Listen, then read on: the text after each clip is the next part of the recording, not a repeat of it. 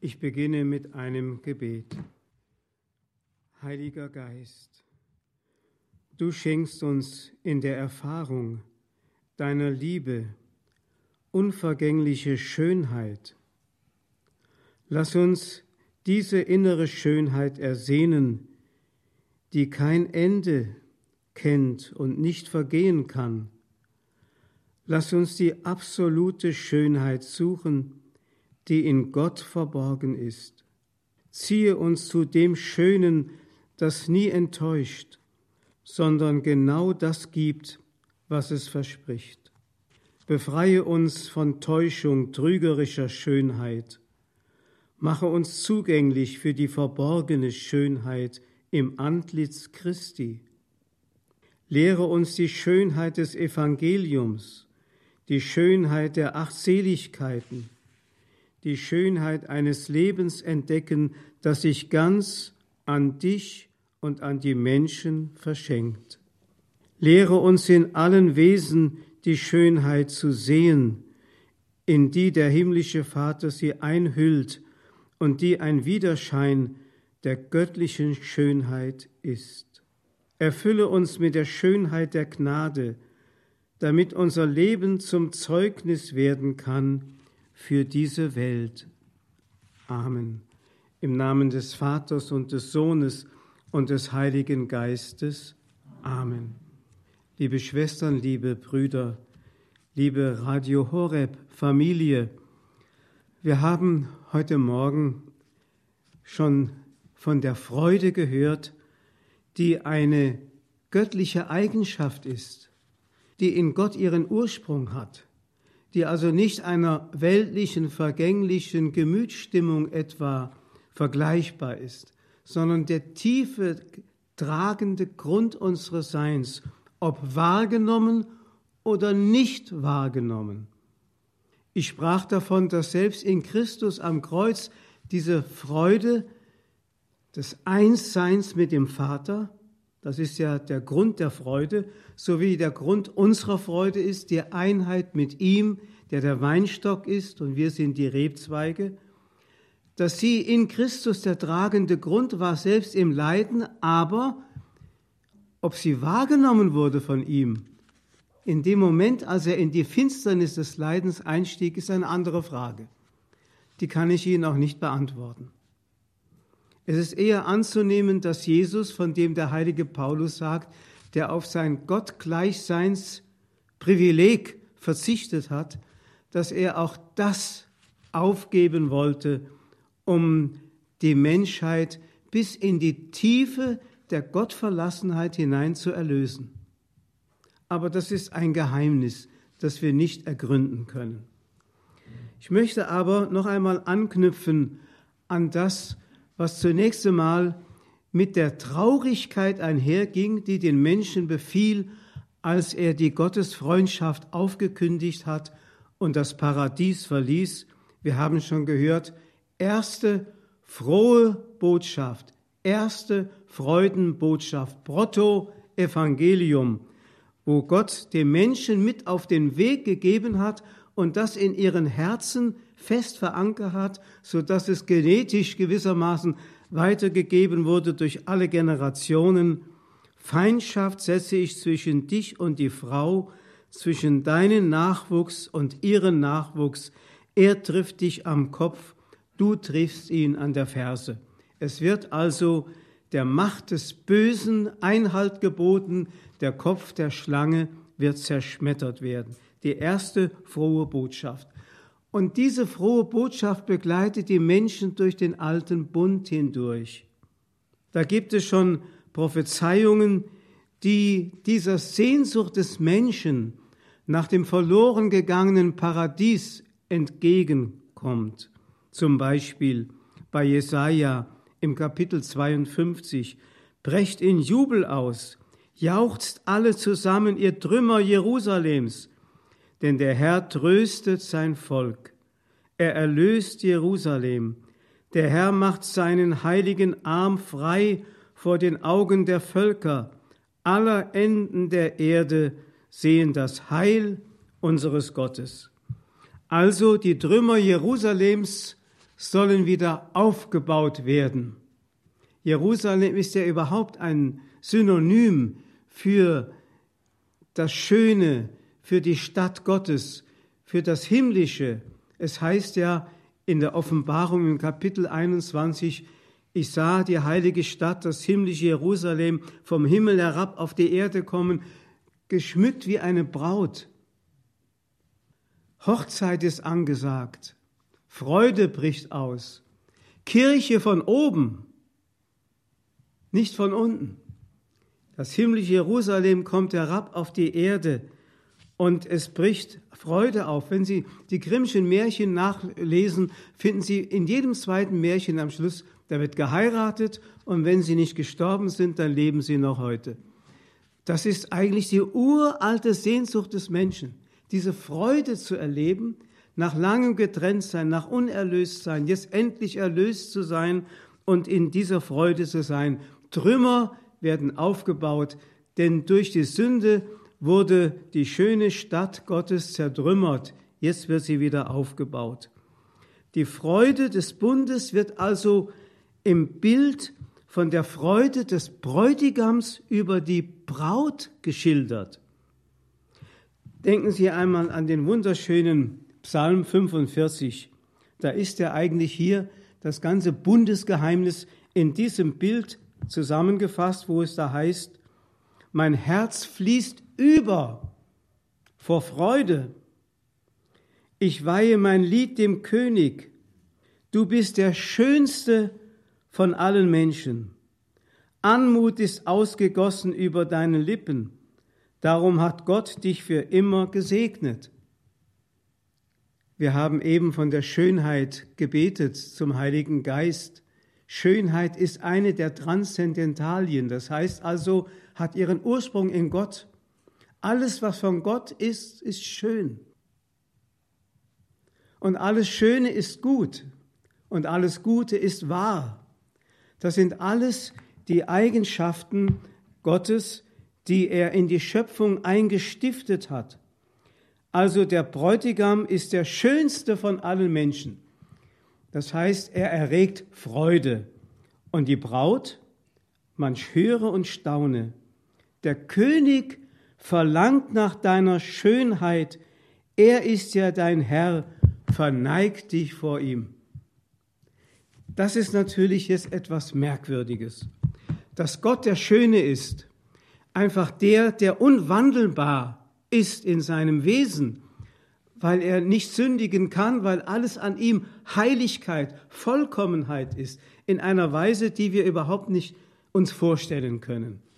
Aber das Geschöpf, hier wird ja das Geschöpf geschildert, dass er sich zur Braut erwählt hat. Du bist die schönste unter den Frauen. Das ist ja etwas Merkwürdiges. Was soll das bedeuten? Wenn wir also jetzt einmal das Evangelium unter diesem Aspekt betrachten, wie Jesus auf der Suche nach der Schönheit war, so kann man das auch mal sagen, wenn er den Menschen begegnete, auf der Suche nach der Schönheit und ausgerechnet sie dort gefunden hat, wo sie keiner vermutet hat. Es heißt, er war mit Zöllnern und Sündern zusammen. Warum? Nicht nur, weil er diesen Menschen Erlösung schenken wollte, ihnen Hoffnung geben wollte, sondern weil er in ihnen Schönheit entdeckt hat, die andere gar nicht mehr gesehen haben. Unter diesem Aspekt betrachten Sie einmal zum Beispiel das wunderbare vierte Kapitel im Johannesevangelium, die Begegnung Jesu mit der Samariterin am Brunnen. Diese Frau konnte sich das gar nicht vorstellen, dass ein Mann wie Jesus überhaupt sie eines Wortes oder eines Blickes würdigte. Wenn sie eines Blickes gewürdigt wurde, so hat sie das in der Vergangenheit erfahren, dann waren es immer die lüsternen Blicke der Männer, die sie missbraucht haben. Jesus sagt dir, so viele Männer hast du schon gehabt. Die Frau sieht sich von Jesus durchschaut bis auf den Grund ihres Herzens.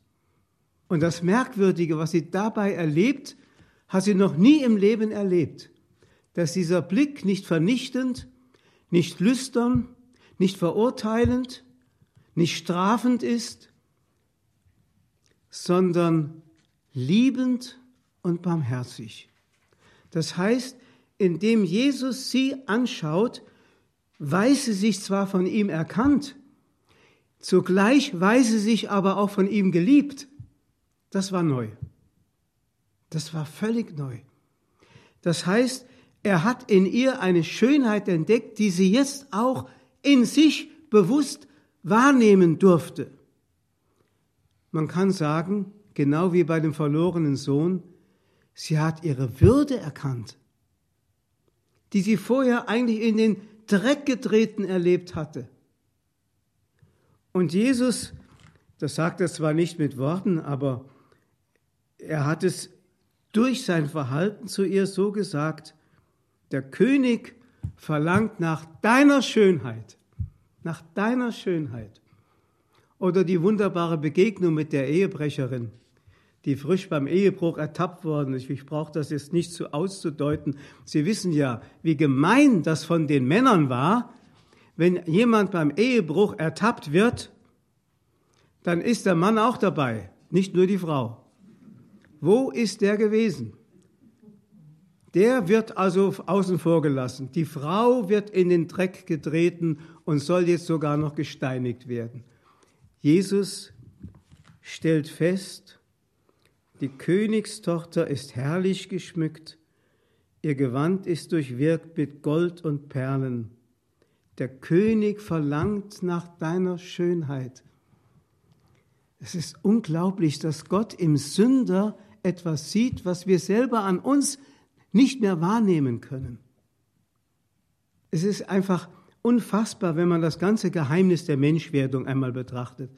Dann kann man es gar nicht anders fassen, als dass wir nur staunen können darüber, dass Gott auf sich genommen hat, um dieses Menschenwillen, der so durch die Sünde entstellt war, sein eigenes Schicksal mit dem Menschenschicksal zu verknüpfen und bis in die Tiefe des Elends hinunterzusteigen. Aber noch einmal zurück. Wir sind ja noch im alten Bund. Da ist also, wie gesagt, schon angekündigt die Freude auf das Kommende, nämlich die ganze Bundestheologie des alten Bundes und des neuen Bundes ist durch nichts anderes zu begreifen als durch dieses Bild von der Hochzeit. Es geht um den Ehebund. Gott will sich mit dem Menschen so verbinden, wie ein Mann, wie ein Bräutigam sich mit seiner Braut verbindet. Im Jesaja Kapitel 61 kennen Sie ja, haben Sie schon oft gehört. Von Herzen will ich mich freuen über den Herrn. Meine Seele soll jubeln über meinen Gott, denn er kleidet mich in Gewänder des Heils, also Ausziehen des Alten, Anziehen des Neuen, wie wir es heute Morgen betrachtet haben. Er kleidet mich in Gewänder des Heils, er hüllt mich in den Mantel der Gerechtigkeit, seiner Gerechtigkeit. Wie ein Bräutigam sich festlich schmückt und wie eine Braut ihr Geschmeide anlegt. Und dann heißt es wenige Verse weiter im Kapitel 62, der Herr hat an dir seine Freude und dein Land wird mit ihm vermählt. Wie der junge Mann sich mit der Jungfrau vermählt, so vermählt sich mit dir dein Erbauer. Wie der Bräutigam sich freut über die Braut, so freut sich dein Gott über dich. Das ist für uns einfach unfassbar. Also man kann sagen, Gott hat sich verliebt, so wahnsinnig verliebt, dass er das Äußerste auf sich nimmt, um diese Verbindung, die er nun mal eingegangen ist, auch wirklich zu einem hochzeitlichen Fest werden zu lassen und diese treulose Braut, die zur Dirne geworden ist, wie bei Hosea steht, wieder so herzurichten, zu schmücken und sich ebenbürtig zu machen, dass sie hochzeitfähig wird. Lesen Sie unter diesem Aspekt einmal das 16. Kapitel bei Ezechiel. Da finden Sie diese, diese Schilderung, wie der Mensch, der durch die Sünde wie eine Missgeburt geworden ist, wie eine wie eine Missgeburt am Rande der Straße liegt und in seinem Blute zappelt, und der Herr kommt vorbei und sagt zu ihr, zu dem Menschen, bleib am Leben. Wie eine Blume auf der Wiese ließ ich dich wachsen. Du bist herangewachsen, bist groß geworden, herrlich aufgeblüht. Deine Brüste wurden fest, dein Haar wurde dicht Du warst nackt, du warst bloß. Da kam ich an dir vorüber und sah dich in deinem und sah dich und deine Zeit war gekommen, die Zeit der Liebe. Ich breitete meinen Mantel über dich aus, bedeckte deine Nacktheit, leistete dir den Eid, ging mit dir einen Bund ein. Dann habe ich dich gebadet, dein Blut von dir abgewaschen dich mit Öl gesalbt, dich kleidete ich in bunte Gewänder, zog dir Schuhe aus Tahaschleder an, hüllte dich in Leinen und kostbare Gewänder, ich legte dir prächtigen Schmuck an, Spangen an deine Arme, eine Kette um den Hals, Ohrringe hängte ich dir an die Ohren, setzte dir eine herrliche Krone auf, mit Gold und Silber konntest du dich schmücken und bunte, in bunte Gewebe dich kleiden. Feinmehl und Honig und Öl waren deine Nahrung, so wurdest du strahlend schön und wurdest sogar Königin. Alles, was an ihr schön war, kam von ihm. Alles. Die heilige Hildegard von Bingen hat das in ihrem Sivias-Kodex wunderbar dargestellt, indem sie ja mit Miniaturen ausgeschmückt, der Kodex, in dem der Bräutigam nackt, von Wunden bedeckt, blutend am Kreuz hängt. Nackt. Und neben ihm steht die Braut, in Gold gekleidet mit einer Krone auf dem Kopf. Das heißt, er hat von sich gegeben, was er ihr geschenkt hat. Er hat auf sein Gottgleichsein verzichtet und hat die Braut geschmückt. Ist etwas Unfassbares. Und direkt darunter, unter dieser Miniatur, ist dann das Bild von dem Priester am Altar, der die Eucharistie feiert und die Hostie in der Hand trägt. Das heißt, in jeder Eucharistiefeier vollzieht sich dieses Geheimnis. Der Bräutigam vermählt sich mit seiner Braut und findet an ihr eine Schönheit, die sie an sich selbst gar nicht entdecken konnte und er offenbart ihr wieder ihre Würde. Und er macht sie sich ebenbürtig. Das ist ein wichtiger Gedanke. Also ich habe heute Morgen das angedeutet, wenn wir manchmal so sagen, Christus unser Bruder, wir ziehen ihn herunter auf unsere Ebene. Ist genau falsch. Er zieht uns herauf auf seine Ebene. Er macht uns sich ebenbürtig. Das führt eben manchmal sogar zu Verwechslungen und äh, zu Missverständnissen, die bis hineingehen in das Thema Marienverehrung. Zum Beispiel bekomme ich sehr oft, gerade auch von evangelischen Christen, die Frage gestellt, was denn an Maria Besonderes sei, vor allem, dass wir sie verehren fast wie eine Göttin. Manche sagen sogar, wir haben aus Maria eine Vierfaltigkeit gemacht. Und dann pflege ich zu sagen, ja, das verstehe ich. Wissen Sie, woran das liegt? An einer optischen Täuschung. Wie? Ja, wenn Sie zum Beispiel im Himmel Maria neben Jesus sehen, dann sehen Sie sie in derselben Herrlichkeit, denken Sie an Kapitel 16 bei Ezechiel, in derselben Herrlichkeit wie Christus. Und jetzt ist die optische Täuschung, Du meinst also, sie ist eine Göttin? Nein, was er vom Wesen ist, ist sie aus Gnade. Das heißt, alles, was an ihr ist, ist von ihm. Wie eben hier dieses nackte Wesen aufgelesen da vom Rand der Straße, vom Bräutigam zu sich genommen, genährt und aufgezogen und geschmückt und bekleidet und schließlich sogar zu einer Königin ausstaffiert. Alles kommt von ihm. Das ist der Grund unserer Freude, dass er sich unser, du hast auf die Niedrigkeit deiner Magd geschaut.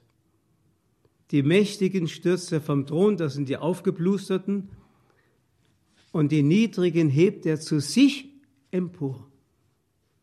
Also es sind ganz wichtige Gedanken. Da merken wir schon, im alten Bund ist diese Ahnung da, die prophetisch ihren Ausdruck findet in diesen wunderbaren Bildern von der Verbindlichkeit, Bund, die Gott eingeht im Bilde der Hochzeit gesehen, dass er sich mit dem Schicksal des Menschen so verknüpft, dass das Wohl und Wehe des Menschen das Schicksal Gottes wird, wie es am Leben Jesu ablesbar ist. Das ist für uns unfassbar, unvorstellbar. Inmitten dieses Elends in der Welt dürfen wir also die Freude entdecken und dürfen schon ihren frohen Klang vernehmen, so wie wir zum Beispiel auch inmitten der Adventszeit, die ja früher auch eine Bußzeit war, den Sonntag Gaudete feiern und mitten in der Fastenzeit, der auch eine Bußzeit ist, den Sonntag Letare feiern. Da klingt die Freudenbotschaft an im Blick auf das Kommende, das für uns bereits Gegenwart sein darf. Es geht also ja nicht nur um die bloße Zukunft. Wissen Sie, auch da haben wir das Problem, dass unsere Sprache nicht ausreicht, um das zum Klingen oder zum Erkennen zu bringen, zur Erkenntnis zu bringen, was im Himmelreich sich ereignet. Wenn wir von der Freude sprechen, von der Liebe sprechen, dann dürfen wir das nicht verwechseln mit dem, was Menschen oft unter Freude und Liebe verstehen. Genauso mit der Hoffnung. Wir sagen immer die Hoffnung, ja, mir hat mal eine Mutter erzählt, wie sie ihrem Kind den christlichen Glauben erklärt hat. Sie hat gesagt, der christliche Glaube, das ist wie ein Lotteriespiel. Man, kann, man hofft, dass man gewinnt.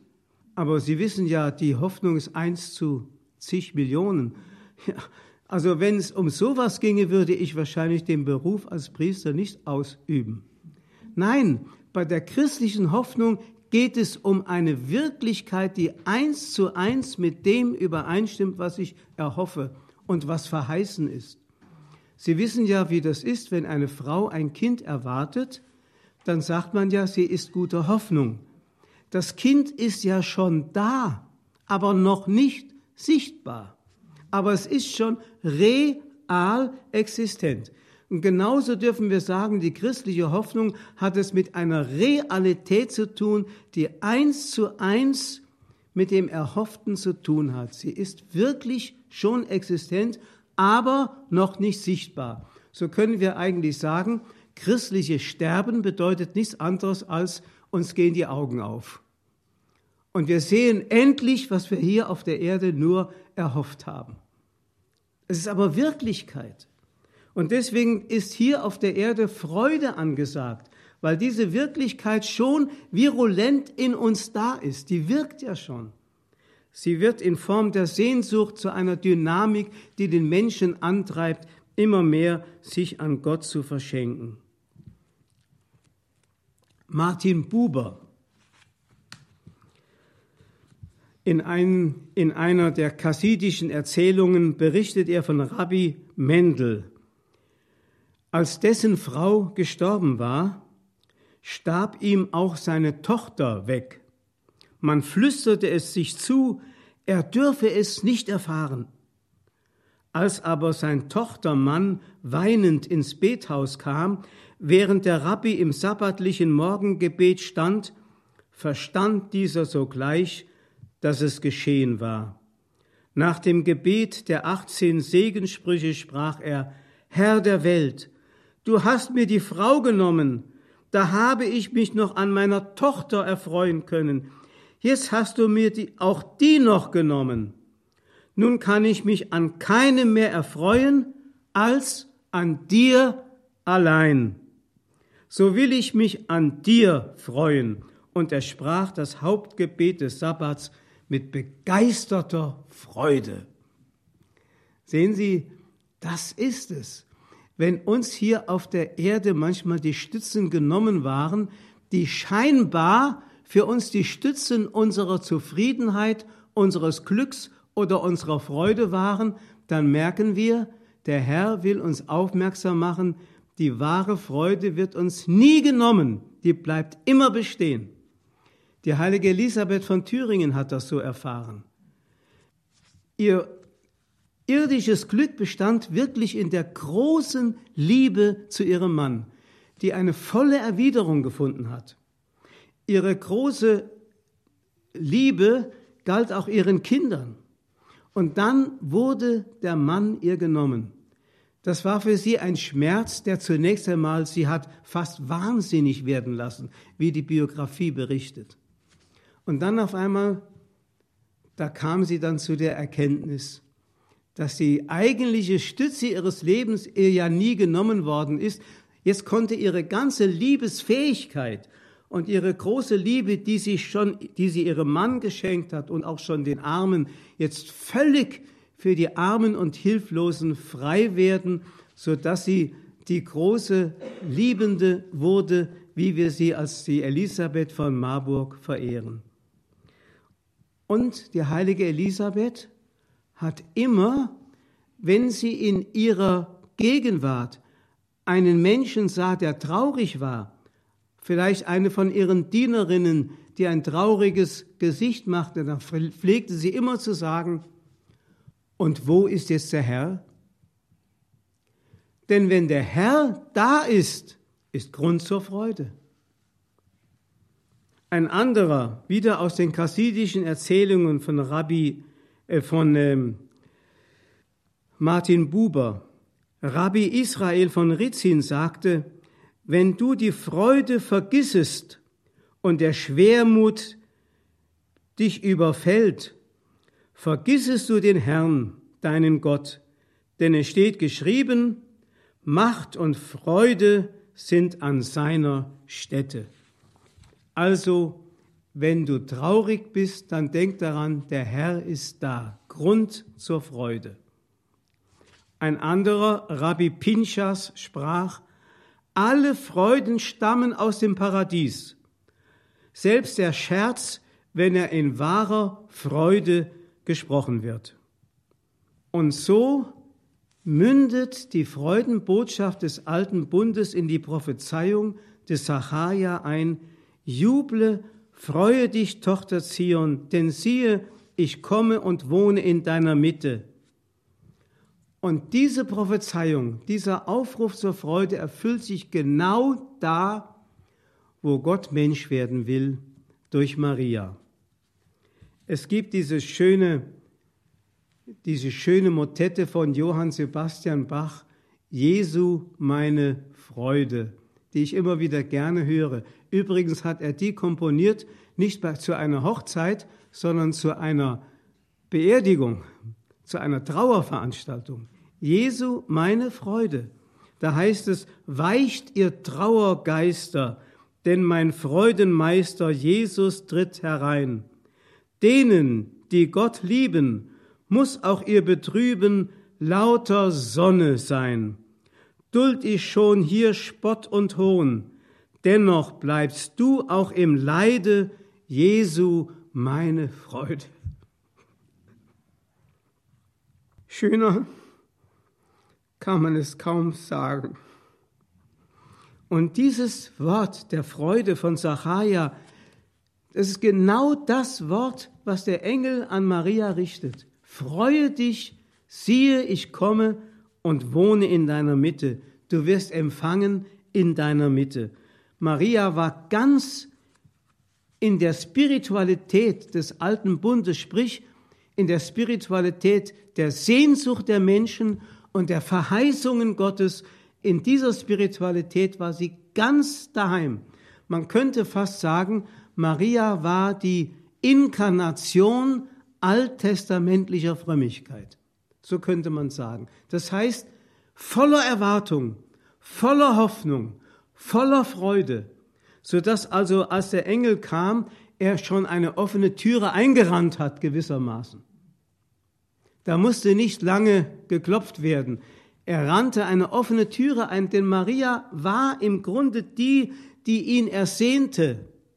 Und deswegen, weil sie einfach, und das ist für uns auch nicht nachvollziehbar, psychisch, psychologisch nicht nachvollziehbar, wie ein Mensch, der in solcher Vollkommenheit ist, von jedem kleinen Fünklein Stolz verschont war. Das ist für mich auch nicht nachvollziehbar. Also Maria saß nicht da, so ungeduldig, so, wie soll ich sagen, mit, dem, mit, dem, mit der Faust auf den Tisch klopfend. Ja, wann kommt er denn endlich? Ich bin doch die Einzige, die in Frage kommt. Ich bin doch sündenlos. Und sie hat ja gar nicht darüber reflektiert, sondern sie hat sich als die arme Dienstmagd, sie sagt sogar Sklavin, Sklavin Ancilla, Sklavin, hat sie sich gesehen, also als ein ganz armes, aber für Gott offenes Wesen. Und deswegen erschrak sie, weil sie diese Anrede hören musste, voll der Gnade. Ja, wenn wir es richtig logisch durchdenken, dann kommen wir natürlich dazu, dass wir sagen, wer voll der Gnade ist, der ist leer von allem, was nicht Gnade ist. Dann kommen wir ganz von selbst zu dem, was dann später in dem Dogma von der unbefleckten Empfängnis zum Ausdruck gebracht worden ist. Und vor allem, was man nur begreifen kann, wenn man weiß, dass Gott seine Gnade nur wirken kann im Zusammenwirken mit der menschlichen Freiheit. Und der Mensch, der voll frei ist, der ist ohne Sünde. Die volle Freiheit ist die Sündenlosigkeit. Es geht gar nicht anders. Und da Maria in allem mitgewirkt hat, was Gott wirken wollte an durch sie an den Menschen in allem mitgewirkt hat und er in ihr Wohnen genommen hat, in dem die Fülle der Gottheit wohnte, wie der Kolosserbrief sagt, da muss man einfach folgern, dass Maria eben leer war von allem, was nicht Gott gehörte. Das ist eigentlich die beste Beschreibung von dem, was man mit dem Wort Jungfräulichkeit etwa theologisch zum Ausdruck bringen möchte von nichts berührt sein, außer von Gott. Und von nichts sich berühren lassen, außer von ihm. Das ist eigentlich Jungfräulichkeit. Du bist mein Ein und mein Alles, Gott allein genügt, so könnte man das auch sagen. So geht die Freude jetzt weiter, als Maria dann, dann zu Elisabeth kam und begrüßt wurde und ihr Glaube gepriesen wurde. Als sie dann in Bethlehem das Kind gebar und die Engel den Hirten auf dem Feld erschienen und ihnen die große Freude verkündeten, die allem Volk zuteil werden sollte, nämlich der Heiland ist geboren, da brach wirklich die große Freude aus. Und wir haben schon gehört, wie der Engel dem Josef im Traum erschien und ihm sagte, Maria wird einen Sohn gebären, ihm sollst du den Namen Jesus geben, denn er wird sein Volk von seinen Sünden erlösen. Diese Freude ist die Erfüllung aller alttestamentlichen Erwartungen gewesen. Im Johannesevangelium sagt Jesus einmal, Euer Vater Abraham jubelte, weil er meinen Tag sehen sollte, er sah ihn und freute sich. Also war schon im alten Bund, war schon diese Freude virulent, aber wie gesagt noch nicht erfüllt. Oder es heißt im Hebräerbrief, die Väter sahen es aus der Ferne und begrüßten es, freuten sich also bereits über das Kommende, was kommen würde. Die Freude der Jünger ist die Teilhabe an der Freude Gottes über das wiedergefundene Verlorene. Und das füllt ja das ganze Evangelium eigentlich aus. Es geht um das wiedergefundene Verlorene, dem Lukas ein ganzes Kapitel, nämlich das Kapitel 15 widmet. Da wird zuerst einmal von dem verlorenen Schaf gesprochen, das der Hirte aufsucht, indem er die 99 zurücklässt in der Steppe, um das eine Verlorene zu finden. Und wenn er es gefunden hat, dann nimmt er es freudig in seine Arme und trägt es zurück und dann wird ein Fest gefeiert. Dann die verlorene Drachme. Eine Frau hat ein Geldstück verloren. Sie kehrt das ganze Haus auf und stellt alles auf den Kopf, bis sie das Geldstück gefunden hat. Und nachher feiert sie wohl ein Fest, das viel teurer ist, als das Geldstück wert war. Also unglaublich. Gell? Im Himmel wird also ein Fest gefeiert, wenn ein Sünder sich bekehrt. Und dann das dritte ist natürlich dann in demselben 15. Kapitel der verlorene Sohn, der wiedergefunden war. Und da muss natürlich ein Freudenfest gefeiert werden. Es geht nicht anders. Der Kardinal Meissner hat immer darauf hingewiesen, immer wenn ein Mensch beichtet und wenn er sich zu Gott wieder zurück versöhnt, dann wird im Himmel immer ein Freudenfest gefeiert, sodass also wir dem Himmel Anlass geben könnten, mehr Freudenfeste zu feiern, wenn wir die Beichtfrömmigkeit wieder einführen würden. Dann würde im Himmel mehr Freude sein. Es ist merkwürdig, dass Gott sich so in den Sünder verliebt hat. Im Johanneskapitel, im Johannesevangelium im Kapitel 16 steht: Amen, Amen, ich sage euch, Ihr werdet weinen und klagen, aber die Welt wird sich freuen. Ihr werdet traurig sein, aber eure Traurigkeit wird in Freude verwandelt. Denn wenn eine Frau gebären soll, ist sie bekümmert, weil ihre Stunde da ist. Wenn aber ihr Kind geboren ist, denkt sie nicht mehr an die Not über der Freude, dass ein Mensch zur Welt gekommen ist. Dieses Verwandeln der Traurigkeit in Freude. Man kann das wirklich vergleichen mit der Wandlung bei der heiligen Messe, die man theologisch die Transsubstantiation nennt, dass also die äußere Gestalt des Brotes und des Weines erhalten bleibt, aber das innere Wesen verwandelt wird. Ich erinnere mich, ich bin einmal mit dem Professor Norbert Baumert, das war ein Jesuitenpater und Theologe äh, und äh, Neutestamentler, mit dem bin ich mal im Auto unterwegs gewesen. da kamen wir auf diese Schriftstelle zu sprechen. Eure Trauer wird in Freude verwandelt werden. Und da kam mir der Gedanke, man kann es mit einer Transsubstantiation vergleichen, dass die äußere Gestalt bleibt, wie beim Brot, aber das innere Wesen die Anwesenheit Christi ist. Und so ist es auch oft mit der Trauer. Die äußere Gestalt hier auf der Erde bleibt bestehen, aber innerlich ist schon alles Freude. Ich denke immer wieder an die depressive Frau, die einmal sagte, ich könnte die ganze Welt umarmen. Dabei war sie äußerlich ein Trauerbild. Aber sie konnte die ganze Welt umarmen. Da habe ich so gedacht, das trifft wirklich auf diese Menschen zu, deren Äußeres gekennzeichnet ist durch Leiden, durch Schmerzen, durch alle möglichen Zumutungen, die das Leben an sie stellt. Und in Wirklichkeit sind sie im Innersten ganz tief in Gott verwurzelt und er ist der Grund unserer Freude. Deswegen heißt es, duld dich schon hier Spott und Hohn, dennoch bleibst du in dem Leide Jesu meine Freude. Ehre sei dem Vater und dem Sohn und dem Heiligen Geist, wie im Anfang, so auch jetzt und alle Zeit und in Ewigkeit. Amen.